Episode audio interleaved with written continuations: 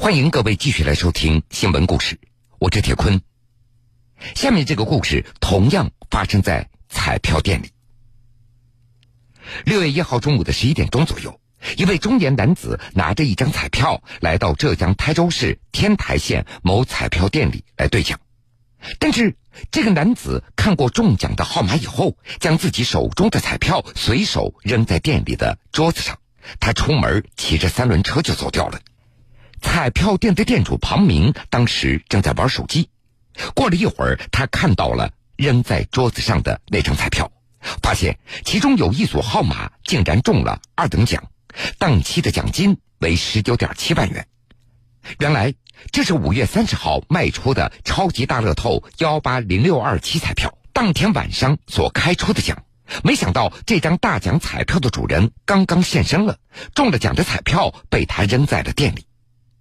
在看到彩票中大奖的那一刹那，庞明他也想过，不如把这张彩票放进自己的口袋里，自己来兑奖，谁都不会发现的。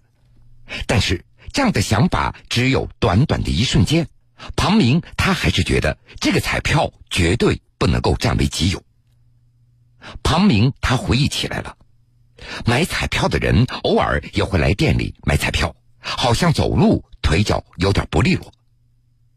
想到这儿，庞明急忙就追出店外，在街上找了二十来分钟以后，终于找到了这位粗心的男子。这名男子看上去四十来岁，骑着三轮车，正在叫卖扫把。交谈中，庞明发现这名男子的表达能力似乎有些问题，好像有点智障。庞明立即把这名男子叫到了自己的彩票店里。庞明依然担心这名男子可能会再度遗失彩票，在店里他并没有将这张彩票交给男子，而是让他把家里人给叫过来。随后，男子的母亲乘车立即赶到了彩票店里。当看到这名男子的母亲上了岁数，庞明还是不放心把彩票交给他们。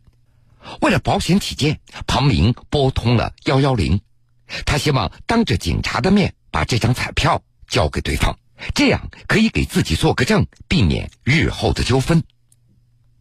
接警以后，平桥派出所出警的民警用执法记录仪拍摄了店主庞明将中奖彩票还给这对母子的过程。在庞明和民警的建议之下。当天下午，男子和母亲包了一辆车，立即前往了台州市体育彩票管理中心，将这笔大奖领回了家中。